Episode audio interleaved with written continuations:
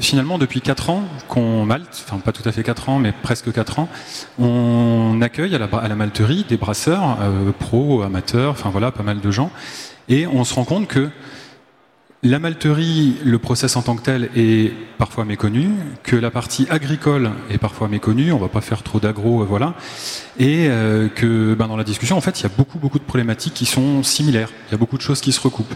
Donc c'est un peu ça dont je voulais vous parler aujourd'hui.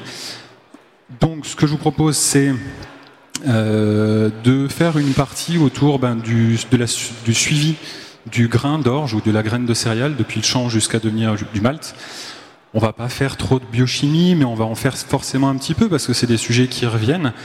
Euh, comment est-ce qu'on va procéder à ces étapes-là? La notion de filière qui nous permet de, de, réaliser tout ça. Puis on fera une petite conclusion. Euh, voilà. Si vous avez des questions, n'hésitez pas à les noter dans un petit coin et puis on se prend un moment d'échange juste après pour en discuter.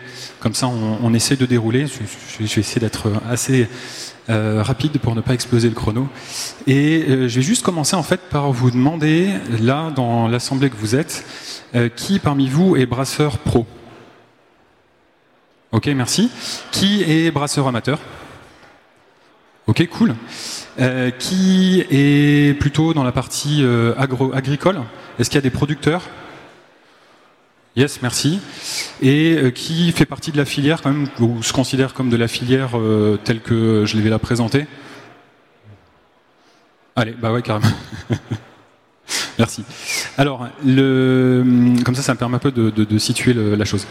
Alors, au niveau de la première partie, le, l'orge ou la culture que je vais vous présenter, euh, on, va, détailler les différentes parties. Donc, une céréale, qui va se retrouver dans vos cuves de brassage ou qui est issu de votre champ, euh, bah cette salle, elle a tout un parcours et c'est pas forcément euh, mettre une graine dans un champ et puis la regarder pousser qui doit se passer en amont. Il y a toute une étape de sélection et toute une étape énormément technique.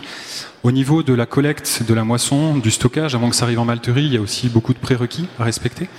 Au même titre que ben, vous, il ne s'agit pas de foutre du malt dans un concasseur et puis de le mettre dans la flotte pour que ça fasse une bonne bière ça va être toutes les étapes de trempée de germination, le tourraillage, donc vraiment tout le process de malterie, pour arriver, euh, nous, bah, à l'étape de dégermage et de conditionnement, donc faire vraiment le grain dans le, donner les meilleures conditions possibles.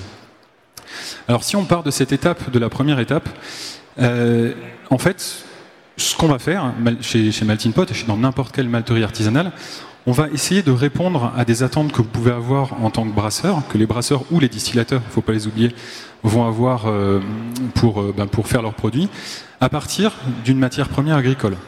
C'est hyper trivial de dire ça, mais il n'empêche que ça va commencer par le choix de cette matière première agricole. Donc on va choisir, est-ce qu'on va faire de l'orge, est-ce qu'on va faire du blé, est-ce qu'on va faire de l'avoine, du sarrasin, enfin finalement en malterie on peut tout faire, on s'entend.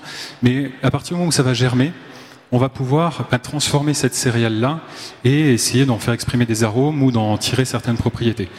Ça passait par un choix de variété. Une fois qu'on se dit, ben, on va faire de l'orge, euh, orge que vous connaissez euh, probablement tous, euh, que vous avez l'habitude de, travailler, on va choisir dans un catalogue de variétés. Et ce qu'on va retrouver le plus généralement euh, dans ces variétés, et ça c'est quelque chose qui revient systématiquement dans les échanges, ça fait euh, une journée et demie qu'on en parle sur le stand, ça va être le choix entre des variétés d'orge dites de printemps, des deux RP généralement, et des variétés d'orge dites d'hiver. Alors qu'est-ce qui va conditionner en fait ces, variétés? Ça va être les dates de semis et de moisson, tout simplement. Globalement, quand vous entendez parler de ça et vous vous dites ouais c'est vrai qu'on nous en parle mais on ne sait pas trop ce que ça change, euh, il faut se dire qu'au niveau de la sélection variétale qui a été faite, les variétés de printemps ont plus souvent plus d'amidon que les variétés d'hiver.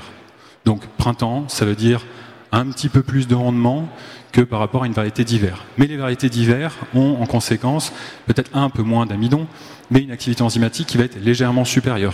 Comme ça, ça c'est pareil, on n'a pas oublié d'en parler. Et pourquoi finalement on, a la possibilité d'avoir les deux?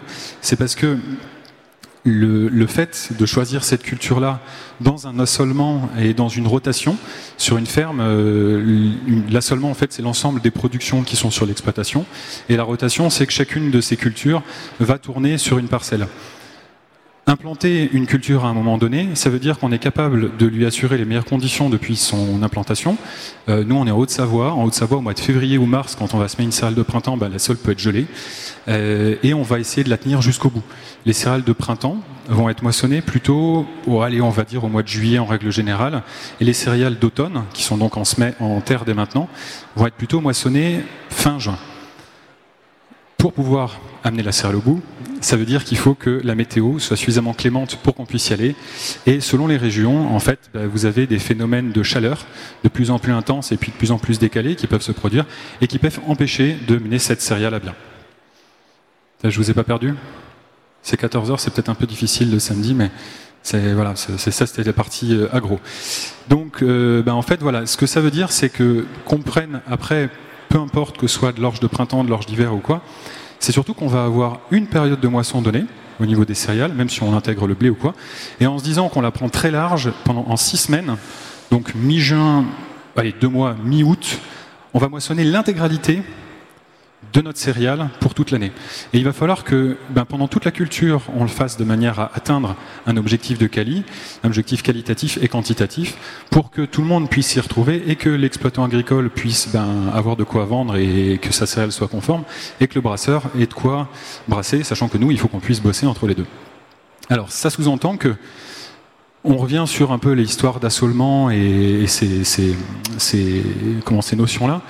Euh, implanter une culture qui va devoir respecter un cahier des charges qui est assez détaillé, euh, enfin voilà, je vous le déroule rapidement, on revient dessus rapidement après aussi, eh bien ça veut dire qu'il ne faut pas la mettre n'importe quand. Vous, brasseurs, vous avez besoin d'avoir une céréale qui soit avec de la protéine, mais pas trop, si vous avez trop de protéines dans votre brassin, eh ben ça vous fait du trouble, ça vous fait pas mal d'emmerde. Euh, pareil, si vous n'avez pas assez de protéines, vous avez des problèmes de tenue de mousse, vous avez des problèmes de corps, enfin c'est pas amener énormément de problématiques. S'il y a des moisissures, je vous en parle pas, déjà nous en malterie ça va causer pas mal de soucis et ainsi de suite. Avec la partie malterie, on a besoin, pour que la couche germe, d'avoir une homogénéité au niveau de, notre variété, au niveau des, variétés qu'on va avoir. Donc c'est l'histoire de pureté variétale. La protéine, ben, je viens d'en parler. Euh, le calibrage, euh, si vous avez des grains qui sont tout petits et d'autres qui sont tout gros, euh, ça va être un peu pénible au niveau du concassage, et ainsi de suite. Donc on est vraiment sur cette, cette idée de respecter, grâce au travail qui est fait en champ, vos besoins à vous derrière, en tenant en compte ce que nous, on va pouvoir produire entre les deux. Alors, je, faisais un parallèle avec l'assolement et, le, côté agricole.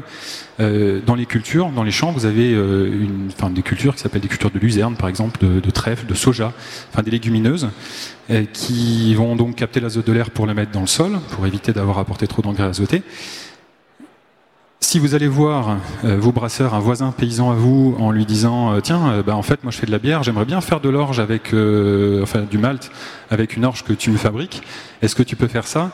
Et bien en fait c'est ça qu'il va falloir lui proposer, l'accompagner dans ces choix-là, parce que s'il met son orge juste après une céréale qui a blindé le sol d'azote, bah, vous avez le taux de protéines qui va monter en flèche et on va se retrouver dans un cas de figure où on aura du mal à malter bah, parce que voilà, ça, ça fait partie des étapes. Des exemples comme ça, on peut en citer quelques-uns, mais on va pas trop s'attarder dessus. Le tout étant, c'est que on vient de faire deux étapes qui sont cruciales pour permettre d'avoir un grain de qualité. Et une fois qu'on a ce grain-là, bah, ce serait vraiment dommage de tout foirer parce que on l'a pas conservé dans de bonnes conditions.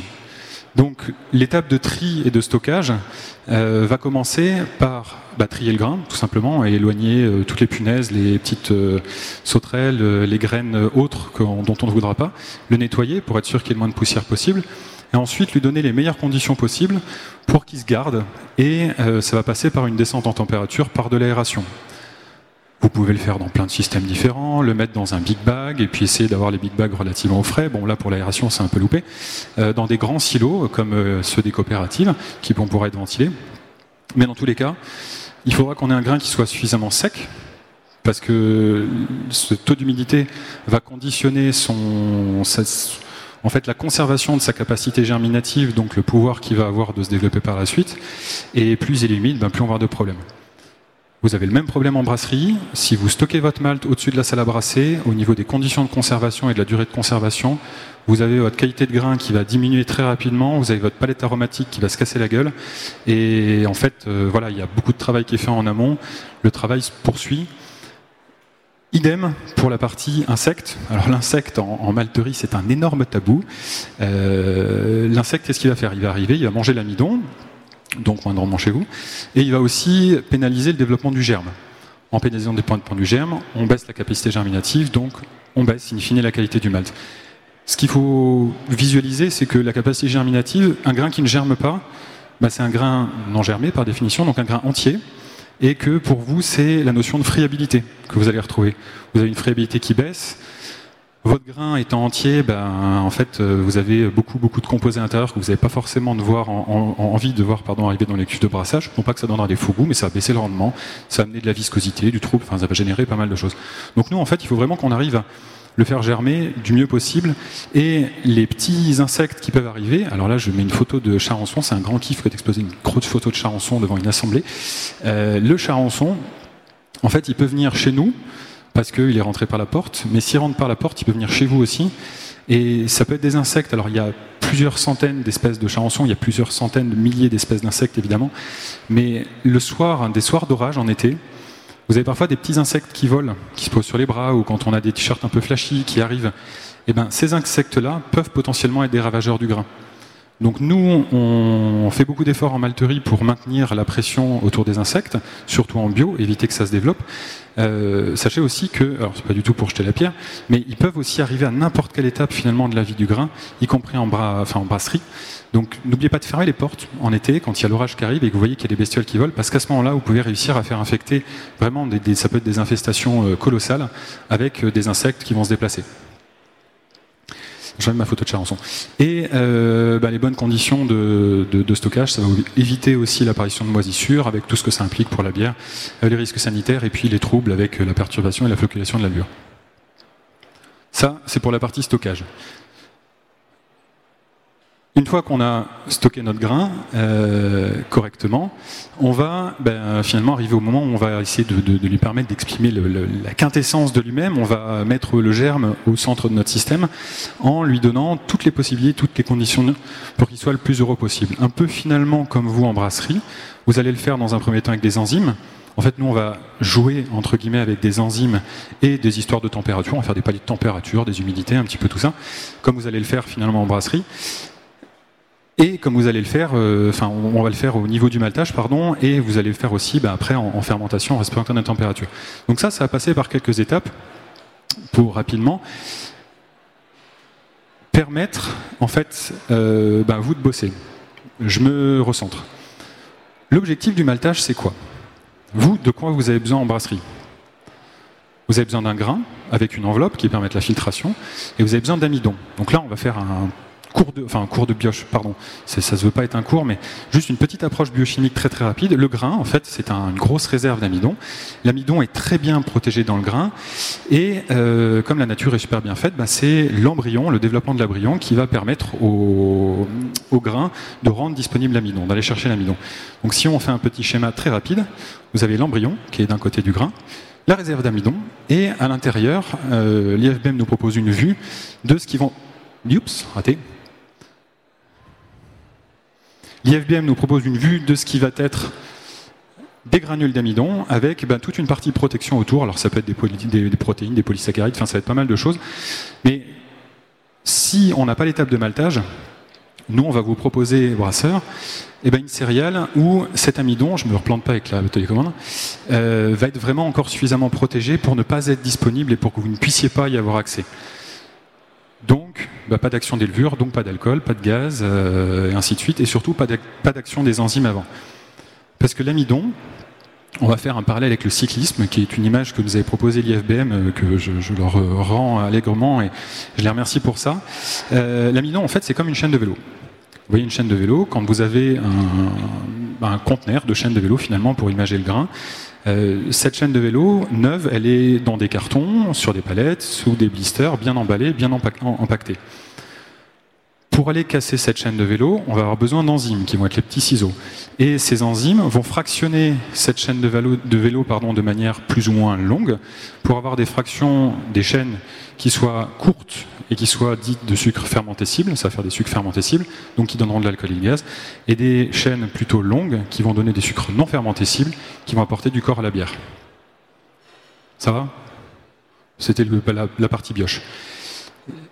Une fois qu'on a ça, eh ben, une fois qu'on a compris que notre objectif c'était de rendre disponible l'amidon et de synthétiser le maximum d'enzymes, comment est-ce qu'on va faire ça? Alors, dans la malterie, l'élément central, c'est évidemment le grain, mais ça va être surtout le germe, l'embryon. L'embryon, après la moisson, il est en période de dormance, un peu comme certains d'entre vous, après avoir mangé, vous êtes en période un petit peu de dormance qui a duré plus ou moins longtemps. L'embryon, pour lui, ça va être entre six semaines et deux mois, on va dire. Euh, donc plus on attend longtemps après la moisson, plus on va avoir un grain qui va être en capacité de germer pour nous, malteurs artisanaux. Après, en industrie, on a des possibilités aussi d'aller le stimuler un petit peu pour aller peut-être un petit peu plus vite. Donc on va commencer, une fois qu'il a sa période de dormance élevée, par aller le laver. On va lui donner une petite douche, là, ça va un petit peu le stimuler. Ça va éliminer des éléments physiques, des corps étrangers, évidemment, et éventuellement, si jamais il en reste dans, le, dans la couche, et toutes les poussières qui peuvent contenir des mycotoxines, si jamais on en a rentré en malterie.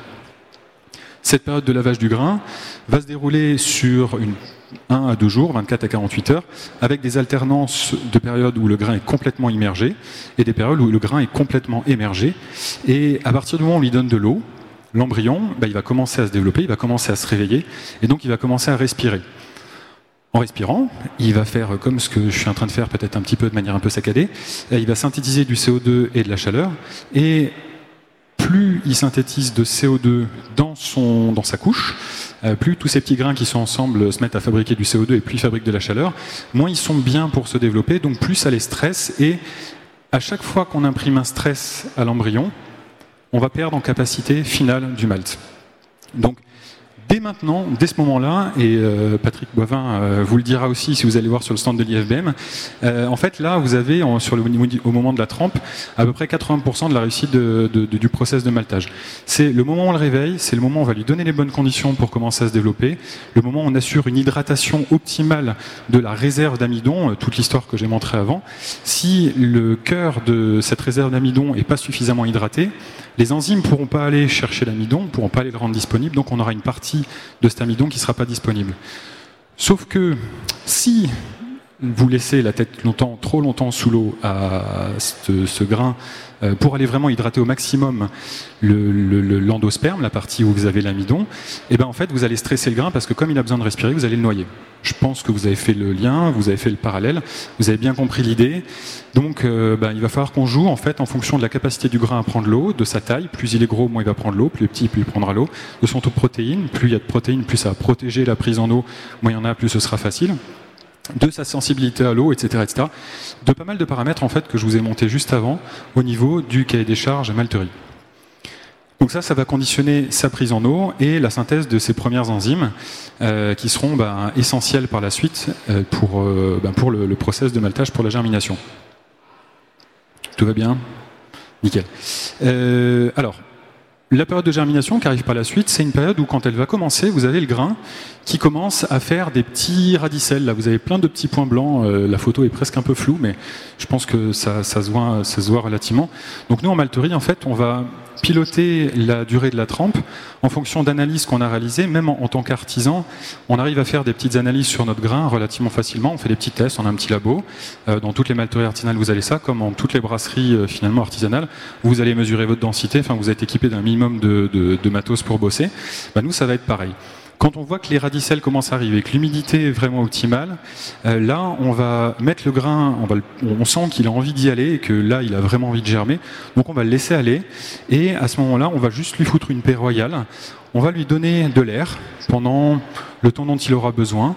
Et l'objectif de ce ça va être de l'oxygéner doucement, d'enlever le CO2, d'enlever la chaleur.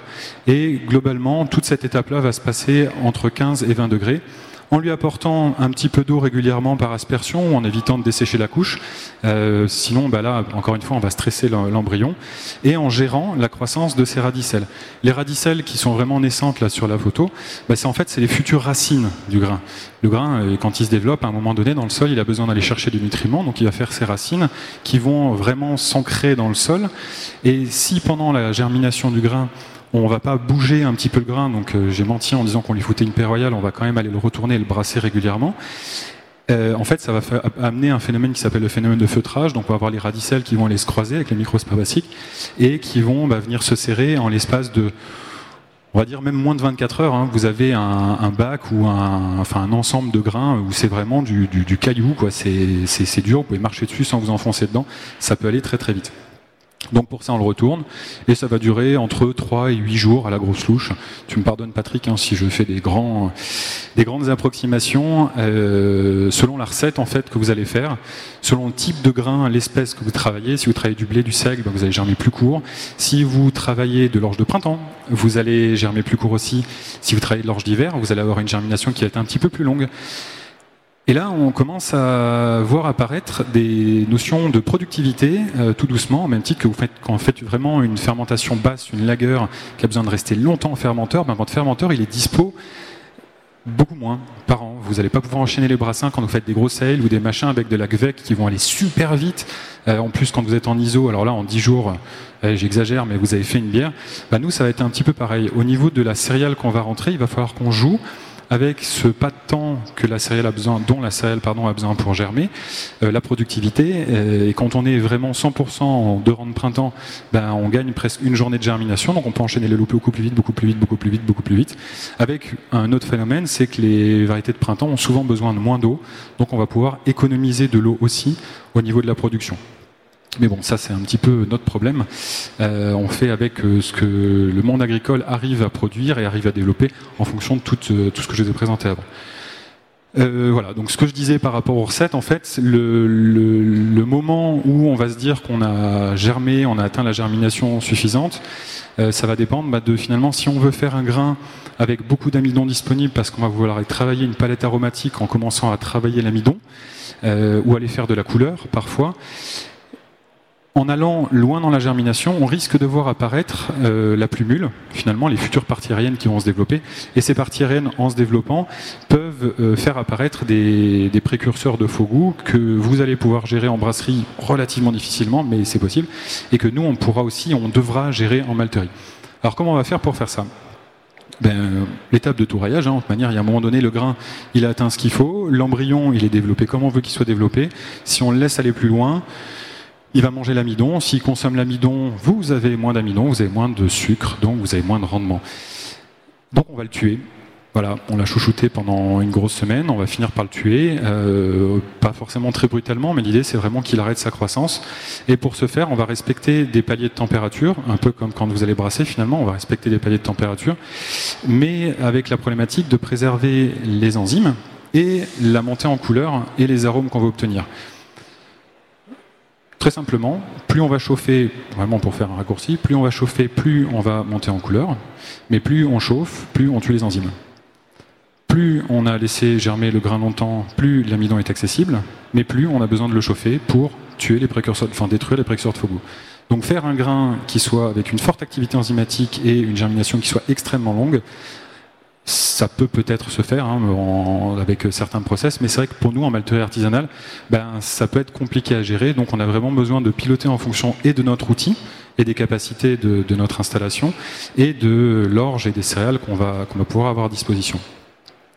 Avec une autre partie, c'est le, premier palier, ce fameux premier palier de, où on va commencer à sécher le grain.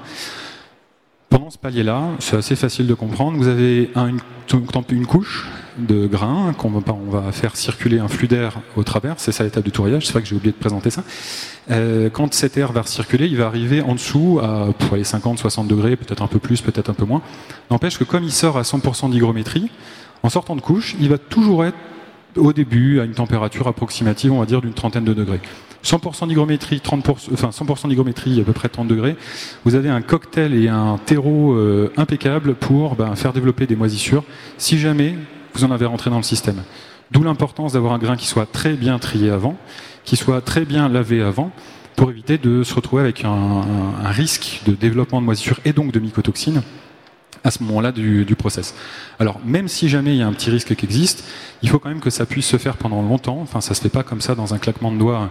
Euh, il y a besoin que ça prenne quand même quelques heures. Donc, il faut que ce palier-là soit suffisamment court et que l'installation soit suffisamment performante pour pouvoir le faire. Au même titre que ben, en brasserie, en fait, vous avez besoin d'une installation suffisamment performante pardon, pour pas passer des heures à monter en température quand vous allez passer d'un palier à l'autre ou pour atteindre les buts, etc., etc. Avec le petit brûleur de la cuisine, on peut faire des trucs, mais ça dépend de la taille de la cuve qu'on met dessus. C'est un peu pareil pour nous. Et en termes d'humidité, parce qu'on avait parlé d'humidité, on va passer en gros de 42% d'humidité dans une couche en germination à 4%, 3,5%, 4, 4,5% sur un grain final qui sort du touraillage, de la touraille. Et ça dure entre 20 et 48 heures. Voilà, comme ça, selon le malt qu'on va faire, ça va durer plus ou moins longtemps. Alors, une fois qu'on a fait ça, on a le grain qui est prêt, qui est tout, qui est tout, qui est tout bien, et on a besoin quand même d'une petite étape avant, avant de vous, le, de vous le vendre, de vous le faire parvenir chez vous, brasseur. Ça va être le dégermage. Le dégermage, c'est très simple. Il s'agit d'exercer une action mécanique sur le grain. Donc ça peut se faire avec des brosses, ça peut se faire avec des rouleaux comme ça. Ça, c'est plutôt des trieurs à grains, mais euh, en mode système D. Alors ça, en mode système D, c'est un peu dommage, mais ça, en mode système D, ça peut vraiment très bien faire le taf. D'avoir des grilles, en, gérant la taille des grilles, on arrive à éliminer pas mal de choses. Si les radicelles sont suffisamment sèches, on peut les, les enlever. Et sinon, vous avez des, installations euh, dédiées, spéciales, de vis à grains avec des brosses ou de pas mal d'autres systèmes qui permettent de le brosser, le faire propre, euh, faire tomber les radicelles, éliminer les germes. Et ces radicelles, ça va représenter une petite poudre. J'aurais pu mettre une photo, c'est vrai. ça fait une petite poudre un peu, orange, euh, marron brun, euh, qu'on pourra utiliser dans de nombreuses, cas de nombreuses propriétés. Et généralement, en artisanal, ça part soit en méthanisation, en fonction de, des, des, des possibilités qu'on a, soit c'est quand même assez riche en protéines. on peut le valoriser en alimentation animale selon les partenariats qu'on a. Et après, là, on commence vraiment à faire un lien euh, beaucoup plus important avec vous, brasseur. C'est que le grain sorti de touraille, il a besoin de se poser. Quand vous êtes en ISO et que vous sortez une grosse IPA avec euh, enfin, du dry hop, etc., etc., on la boit tout de suite après et il n'y a pas trop de problème. Quand vous êtes en fermentation bouteille, vous avez besoin d'un moment où la bière, elle est vivante elle aura besoin de se poser, de se redévelopper. Tout, enfin, toute la flore a besoin de se remettre en place. Pour le grain, c'est un petit peu pareil. Le grain sorti de touraille, on parle vraiment pour la partie tourillage, même sur un torréfacteur, ça fonctionne à peu près pareil.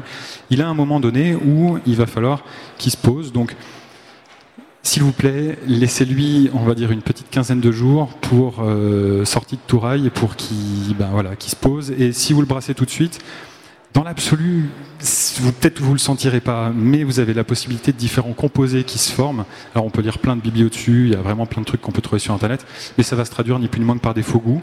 Certains pourront partir euh, à force en conservant euh, la bière, mais encore une fois, quand vous faites des IPA ou des machins qui ont besoin d'être bu relativement rapidement pour le houblon, c'est dommage de devoir conserver la bière.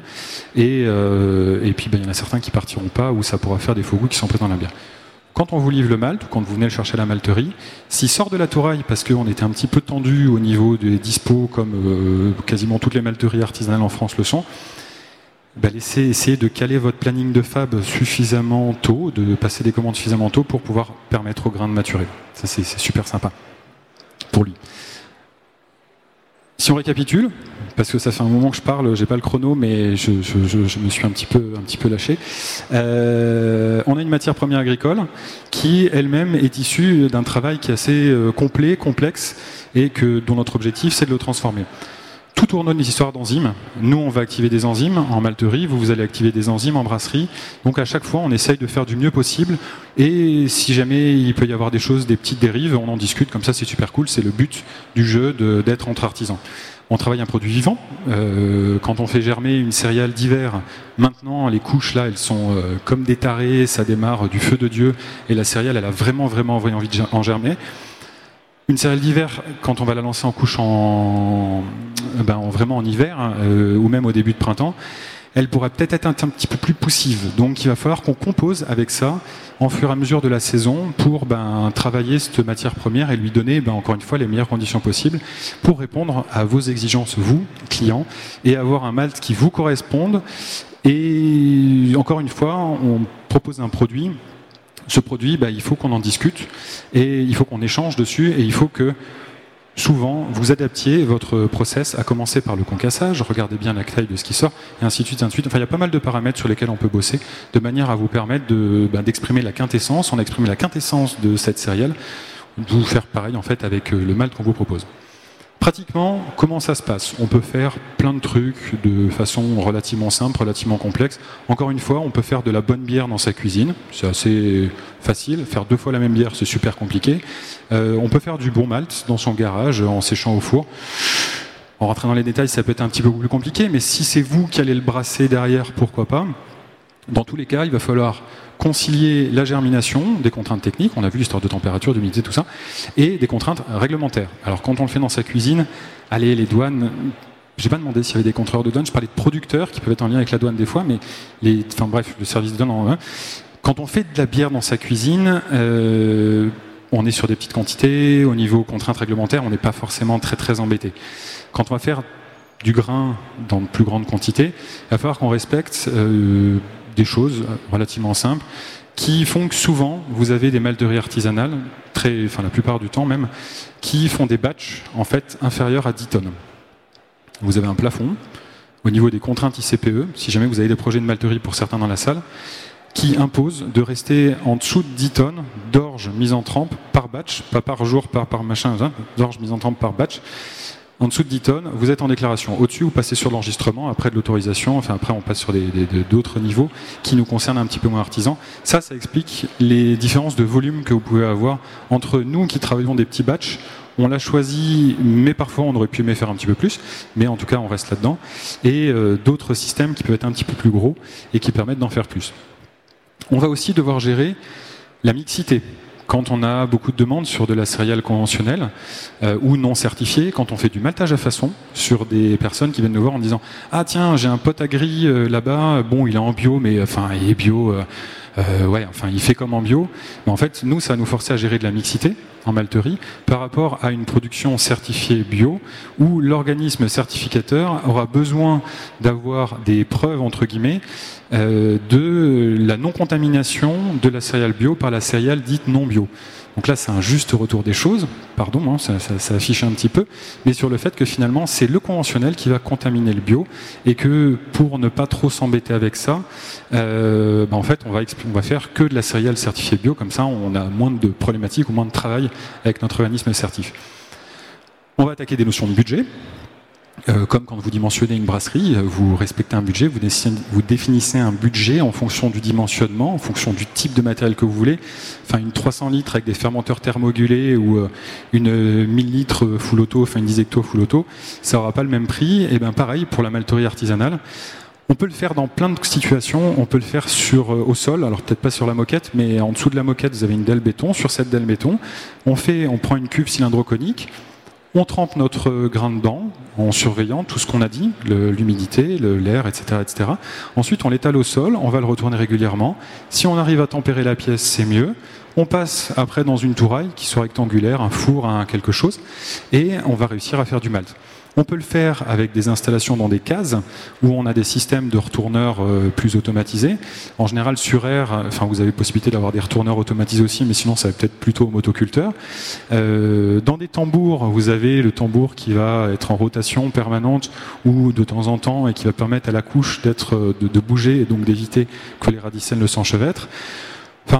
On peut faire vraiment plein de choses. Vous pouvez faire les trois étapes trempe, germination, touraille séparées. Vous pouvez faire les trois en un. Vous pouvez faire deux plus un. Enfin, il y a plein de choses qui existent. C'est une question de budget, encore une fois, et de dimensionnement en fonction des objectifs qu'on veut atteindre.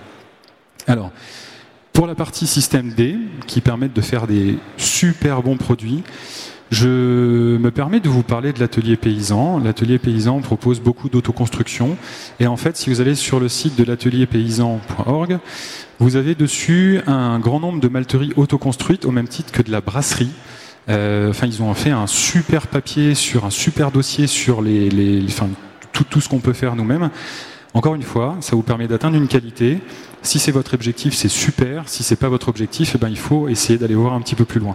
Vous avez des malteries autoconstruites dedans qui sont des collègues qui sont vers Angers, euh, la Piautre notamment. Enfin, vous en avez plein en France qui ont fait eux-mêmes leur matos, qui sortent des super bières, qui sortent des super whisky, qui font vraiment des trucs euh, excellents avec du mal qu'ils arrivent à faire de chez eux, qu'ils arrivent à sortir eux-mêmes.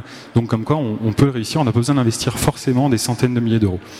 Vous avez la possibilité d'avoir des installations, on va dire, entre les deux. Euh, là, je vous montre quelques photos rapidement de ce qu'on a, nous, à la malterie.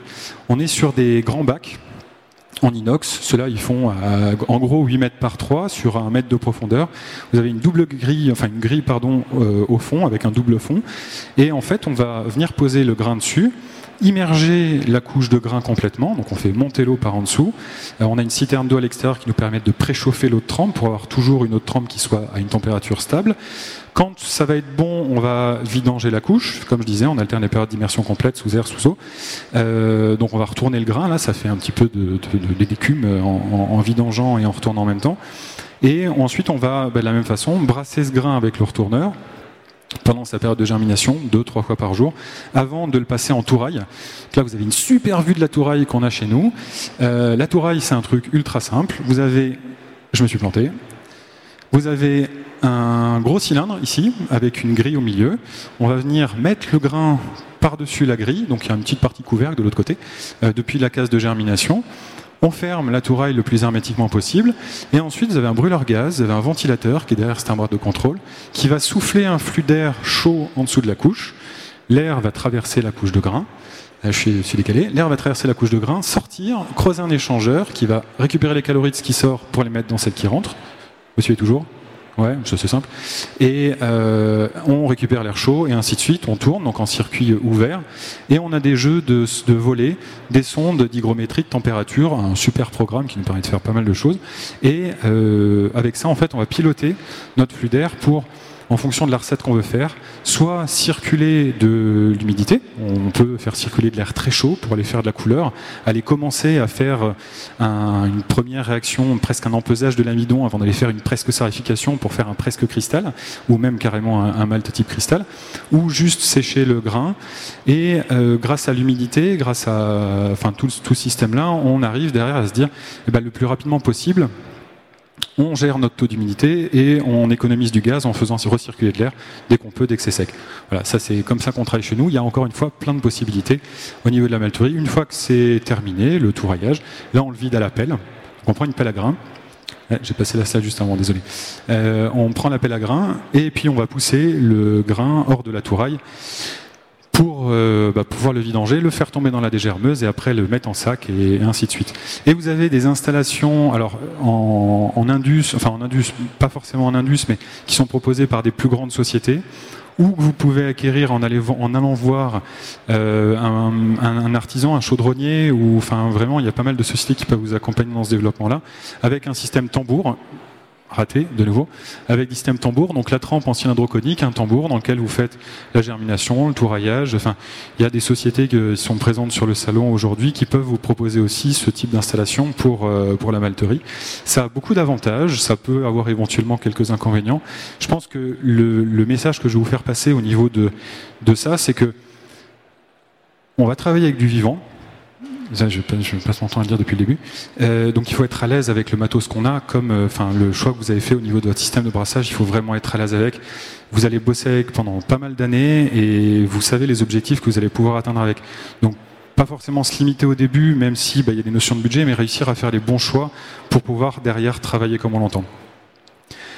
Et qu'est-ce que ça nous permet de faire? Bah, Ça nous permet de faire, quand je dis nous, hein, c'est la malterie artisanale, je parle, c'est un malting pot, mais vraiment chez chacun des artisans malteurs que je vous présente rapidement après, on va pouvoir faire plein de choses, plein de maltes. Le fait de travailler des petites couches, euh, des, petits batchs, bah, ça permet d'aller explorer vraiment un grand nombre d'idées, un, grand nombre de recettes, avec un grand nombre de céréales à partir du moment où on arrive à les avoir du monde agricole. Que ce soit des maltes de base, donc le malte de base, l'objectif c'est d'apporter de l'amidon et une activité enzymatique, si vous avez bien suivi, qui vont permettre d'aller chercher et dégrader l'amidon chez les autres maltes. Des maltes touraillés, euh, plus ou moins, de manière plus ou moins importante. Donc on va euh, parler de, de plein de maltes différents on va parler par exemple du Munich. Le Munich, si vous le touraillez très légèrement sur une base Munich, vous allez avoir des arômes. Peut-être ça va commencer avec des arômes un peu, euh, un peu comment, euh, un peu de céréales, euh, où on va aller plus, on va, on va aller aller insister sur ce côté céréal, passer presque à un moment donné sur des côtés un peu fruits rouges, mais fruits rouges très légers, un peu sous-bois, la fraise des bois, un petit peu de framboise parfois, presque comme de la framboise déshydratée que vous avez dans certaines céréales. Et plus on va aller loin au niveau du, touraillage sur un, un malt munique, plus on va jouer sur cette palette aromatique de fruits rouges. On peut faire du fruit rouge, mais encore une fois, c'est lié à votre outil, c'est lié à votre céréale, c'est lié à votre, un petit peu ce que vous arrivez à faire avec. Et on va aller sur des fruits confits, on va aller sur du pruneau. Quand vous arrivez sur sur certains maltes muniques vraiment plus, des mélanoïdes ou ce genre de choses, vous pouvez avoir des arômes pruneaux, un petit peu madérisés, ou là pour faire des barley wine ou autre, hein, enfin il n'y a pas de, a pas de limite. Bah, ça vous donne en fait beaucoup beaucoup de possibilités. On va pouvoir torréfier du malt. Si on prend du, grain sorti de germoire pour le mettre dans un torréfacteur, euh, on va faire des maltes cara plus ou moins clair, plus ou moins foncé. Si on fait avec des grains déjà déjà touraillés, ben là on va chercher des, des palettes autour du pain grillé, autour de la noisette, autour euh, ben, du choco progressivement. Donc vraiment des côtés chocolat au lait, euh, chocolat plus ou moins fort, chocolat euh, vraiment cacao, 95% de cacao, du café, du cramé après. si on va trop loin, forcément au bout d'un moment on y arrive. Donc ça c'est pas cool, on évite. Et ben, des maltes aromatiques. En fait depuis le début je vous parle de différentes palettes aromatiques, de, côté fruits rouges, de côté, enfin, on peut faire du miel, on peut, on, a encore une fois des composés à l'intérieur de notre grain qui ben, vont nous permettre de jouer. Euh, en, toute humilité, on va essayer de jouer en contrôlant le plus possible ce qu'on fait pour aller chercher des arômes, sans en découvrir. Euh, il y a des maltes goût praline qu'on a, ben voilà, on a essayé des trucs, on a trouvé, ah, tiens, ça fait du praline, c'est rigolo. Est-ce que vous arrivez à le brasser? Ben ouais, ça fait des trucs super bons. Et ben vas-y, on y va. Et enfin voilà, il y a pas mal de choses qu'on peut qu'on peut réussir à faire et des maltes fumées aussi. En, ben, en, fumant du malt. On va prendre du malt déjà tout raillé, sec. On va le faire fumer avec une fumée froide ou une fumée chaude, ça dépend de l'objectif avec différentes essences de bois, ça dépend encore une fois de l'objectif. On peut le faire avec du malt vert. on a essayé, nous, dans notre fumoir, de faire passer du malt vert. C'est vrai que la prise en, goût de la fumée est assez intéressante. Par contre, on n'a pas la solution pour le concasser derrière.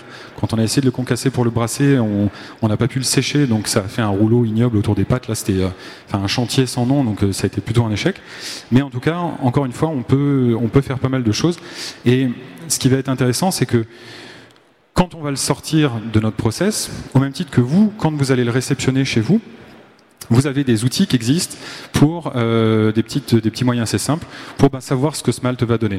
Donc vous avez le Craft Maltese qui peut vous être présenté par l'IFBM, qui est très simple à mettre en place. J'ai un petit rappel au niveau du timing. Euh, vous prenez un grain, vous pesez 52 grammes de grain, vous le concassez assez finement, vous le mettez à 65 degrés, on fait un empâtage en fait. Vous le mettez dans un thermos que vous avez préchauffé. Vous mettez de l'eau dedans, à peu près 400 ml d'eau, vous secouez de temps en temps pour être sûr que ce soit homogène, vous laissez 20 minutes, au bout des 20 minutes, vous le filtrez, là on a des super filtres hyper technologiques avec le système Camping Festoche, euh, avec un filtre à café dans une bouteille, pour montrer qu'en fait vous pouvez le faire, vous n'avez pas d'excuse pour dire que vous ne pouvez pas goûter votre malt avant en l'entrée en brasserie, c'est hyper simple, euh, et vous, vous filtrez, et vous avez une évaluation sensorielle de votre malt. Si vous voulez voir la couleur que ça va avoir en brassin, vous le faites bouillir. Après, vous le portez à ébullition pendant une petite heure et vous allez avoir les EBC que que ça va vous donner en brassin. Là, vous avez en entrée, vous avez les faux goûts, vous avez vraiment pas mal de choses. Et après, vous pouvez avoir les EBC. Et voilà. Alors le BJCP Malte, à ma connaissance, non, mais en tout cas en bière, euh, est-ce que vous y accordez vraiment, est-ce que vous cherchez à le, coller quand vous faites une recette, quand vous faites quelque chose?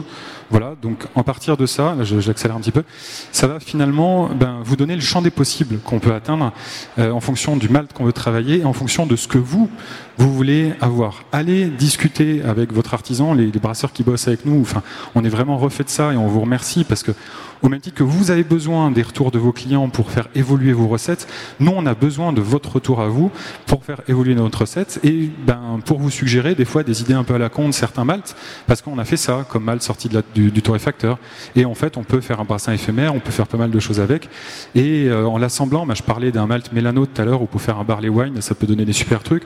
Enfin, on connaît euh, autant que faire se peut le produit qu'on vous propose, euh, donc on peut vous donner des clés pour réussir à en, faire euh, pas mal de choses de votre côté. Donc n'hésitez pas à venir nous solliciter pour qu'on développe ensemble cette recette, ou alors qu'on fasse carrément un malt sur mesure, parce que ça, enfin vu la taille de nos outils, enfin c'est là où on a une certaine force, c'est qu'on fait des petits brassins, on fait des petits, on des petits maltages ratés, on fait des petits badges, donc on peut faire du à façon, on peut, faire du sur-mesure. Enfin, là-dessus, il n'y a pas de souci. C'est presque notre rôle d'artisan. Notre rôle d'artisan au sein d'une filière, hein, on a parlé euh, de l'orge juste avant, euh, une filière qui va regrouper énormément d'acteurs. et une filière qui va essayer de répondre, comme je l'ai dit, je me répète, à, des attentes. Euh, mais pour répondre à ces attentes au niveau des variétés, au niveau du monde agricole, c'est des pas qui sont souvent longs, d'où le besoin de discuter le plus possible ensemble. On est proche, on peut parler. Euh, les orges qui sont semées en ce moment euh, ont été sélectionnées avant. Les semences ont été achetées en été, voire au mois de mai. C'est semé maintenant, ça germe, c'est récolté euh, à l'été N plus 1. On va commencer à le malter à l'automne N plus 1. À l'automne N plus 1, on sera déjà en train de semer les variétés qu'on aura à N plus 3, et ainsi de suite, et ainsi de suite. Donc en fait, plus ça va aller, plus, moins on discute ou plus on s'y prend tard dans certaines démarches, et eh ben, plus on va bouffer une année ou deux années euh, pour développer des nouvelles cultures ou développer des nouvelles euh, semences, en tenant compte, quand on va discuter avec le côté agricole, et eh ben, d'un équilibre écologique, et économique dans les fermes, euh, pour parler du côté des Savoies ou de certains terroirs ou territoires de montagne. Vous avez des AOP fromagères, des IGP, vous avez certaines cultures qui sont déjà en place, qui peuvent vous contraindre, euh, de par les assolements et la place disponible, à mettre en place certaines cultures parce que c'est destiné à l'alimentation du troupeau, mais qui peuvent vous offrir aussi des possibilités. Euh, vous avez des fois des cultures sous couvert qui peuvent être mises en place dans certains systèmes d'agroforesterie, ou euh, peut-être que ça peut intéresser un exploitant de mettre un petit peu d'orge de brasserie à certains endroits pour aller développer cette culture et essayer de faire un test et essayer d'avoir une bière locale qui réponde ben, aux attentes de la malterie et à vos attentes, à vous, euh, brasseurs. Donc là, on arrive sur le côté maltage à façon. Ces filières, parce qu'on parle d'une grande filière, mais en fait, à l'échelle de, chacun d'entre nous, on, travaille autour de filières, euh, ben, elles se développent. Hein. Vous avez pris vachement d'avance, brasseurs. On est un petit peu à la bourre, nous, malteurs. Et euh, aujourd'hui, vous avez un certain nombre de, malteries. Alors, elles sont pas forcément toutes sur la carte. Euh, il y a plein de, petites malteries autoconstruites ou de malteries, et je m'excuse s'il y en a dans la salle qui sont paysans, brasseurs, malteurs que j'ai pas mis dessus. J'essaie de me concentrer sur vraiment les collègues qui vont pour vendre. Et euh, après, vous avez d'autres actions que, que, vous allez avoir, que vous allez pouvoir retrouver au travers d'initiatives avec des, euh, comment, bah, des filières qui se mettent en place autour de coopératives, par exemple, qui vont pouvoir faire malter chez des collègues industriels dans des plus gros volumes et qui développent une offre agricole et qui fédèrent des énergies agricoles, je me dépêche, euh, pour pouvoir mettre à disposition, à défaut, au moins un malt de base ou plusieurs maltes, mais qui soient issus vraiment de quelque chose d'un terroir local. Et c'est là où euh, il y a des collègues malteurs dans la salle, je vous remercie de votre présence. On n'a pas, nous, on se considère pas, nous, artisans, on a discuté là avec d'autres malteurs artisans sur le salon quand ils sont passés, on se considère pas en opposition, on se considère pas en concurrence, en compétition. On a besoin chacun d'entre de, de, de, tous, parce que vous allez pouvoir faire une offre auquel nous, on n'aura pas forcément accès, et, vice-versa, en fait, nous, on va être limité, vous, vous allez être limité parfois par la taille des batchs pour pouvoir proposer des produits bien spécifiques ou euh, ben, se permettre des trucs euh, qu'on peut faire avec des idées complètement farfelues qui sortent parfois du cadre. Le mot le plus important, je pense, parce que c'est ce que vous cherchez, brasseur, à faire dans une grande partie des cas, ça va être la notion de local, de filière locale et d'échange entre tous les acteurs. En deux mots, Maltin Pot, euh, parce que j'en ai pas parlé, enfin rapidement, on est en Haute-Savoie depuis 4 ans, aujourd'hui on est 5, demain on sera à 6, avec des profils assez, euh, assez divers, assez complémentaires. Euh, toutes les céréales qu'on va acheter sont originaires de la région, Rhône-Alpes, alors on va pas trop sourcer au sud de Rhône-Alpes parce qu'il y a d'autres malteries, donc on essaye vraiment de rester autour de, autour de chez nous. Tous les produits qu'on malte sont bio, et on fait aussi du brassage, on brasse les maltes qu'on produit, soit dans des installations test, soit en faisant des collabs, tout simplement que des fois on a des idées, on a des brasseurs qui nous suivent, avec lesquels on fait des trucs. On a Montsalève qui est pas très loin de chez nous, avec lequel on bosse pas mal, qui euh, brasse avec nos maltes et, et qui accepte en fait de mettre dans ses cuves pas mal de trucs sur lesquels on peut être parti un peu loin, mais il arrive à en faire des trucs bien.